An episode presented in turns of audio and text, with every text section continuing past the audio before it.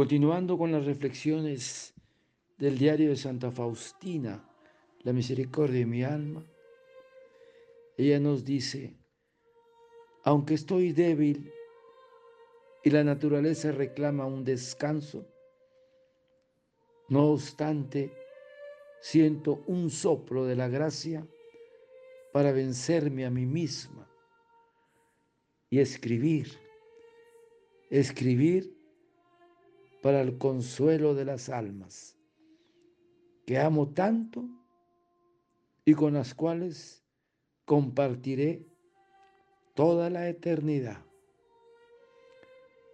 Deseo tan ardientemente la vida eterna para ellas que todos los momentos libres, aunque sean tan cortitos, los aprovecho para escribir y eso tal y como Jesús desea.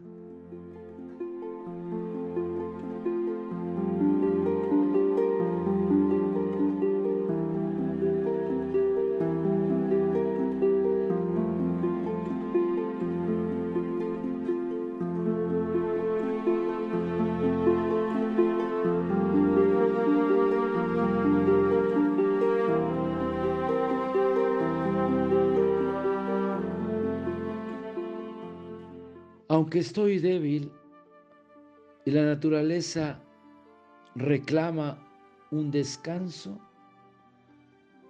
no obstante siento un soplo de la gracia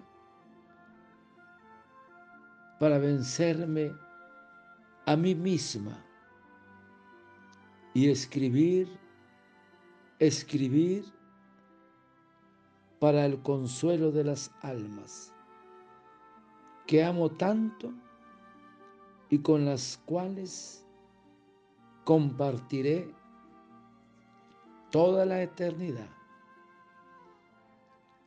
Hermanos, la gracia es una efusión de la bondad divina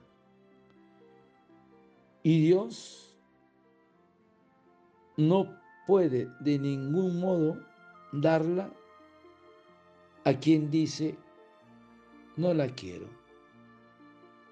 La gracia es también calor vivificante con el que Dios quiere mover nuestra voluntad, inclinándola suavemente a lo que nos pide. También, hermano, la gracia es aquella acción con la que el Espíritu Santo renueva y continúa en nosotros la vida de Jesucristo. Y nos dice la Escritura, seré como rocío Israel brotará como el lirio y sus raíces se extenderán como las del Líbano. Por eso, hermanos, tenemos que cultivar el jardín de nuestra alma en este paraíso de Dios, el divino grano sembrado por la comunión que es Jesucristo, el cual germinará y producirá flores de santidad. Por eso, hermanos, el rocío de nuestra alma es la gracia, la cual, cuando es abundante, es como una lluvia que inunda y fertiliza el alma. El cultivo de nuestra alma consiste, por consiguiente, en la vida de recogimiento. Tenemos que renovarnos interiormente para no perder la gracia y toda vida sobrenatural. Por eso, hermanos, tenemos que recordar que el estudio de Dios, de las sagradas escrituras, de la predicación, nos hincharán y secarán el corazón si frecuentemente no practicamos la vida interior.